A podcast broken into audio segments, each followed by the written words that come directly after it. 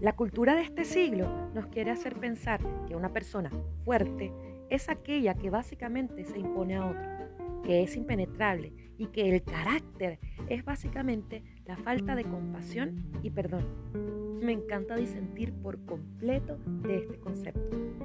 Hay que tener más fuerza de carácter y personalidad para perdonar que para odiar. Es un enorme despliegue de poder espiritual no caer en la ira y la maldición. Cuando miro una persona cruel e implacable, solo puedo ver un corazón que ha sido demasiado herido y con temor por su pasado. Verás, aquellos que portan corazas de rencor y viven esquivando la posibilidad de ser amados son débiles de alma y necesitan libertad. Analiza dónde está tu corazón. La libertad a la que te llama Cristo es la de poder amar y recibir amor primero de tu Padre y también de aquellos que como tú siguen este camino. No permitas que lo que viviste te haga poner barreras. Ser vulnerable es una expresión de valentía en medio de una generación cruel y perversa, porque tu debilidad es el escenario perfecto para la expresión maravillosa del Espíritu Santo de Dios.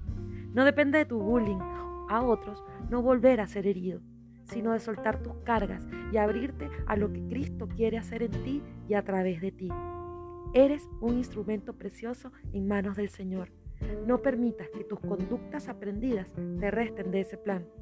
Como siempre, Jesús en sí mismo fue un ejemplo, porque su propósito en la tierra era probar lo que significa amor. Justo cuando más abatido parecía para el mundo, más se expresó su poder y su gloria. Hoy más que nunca lo creo.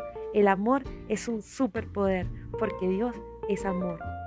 Fue oprimido y tratado con crueldad. Sin embargo, no dijo ni una sola palabra. Como cordero fue llevado al matadero y como oveja en silencio ante sus trasquiladores no abrió su boca. Isaías 53, 7. Gracias y paz.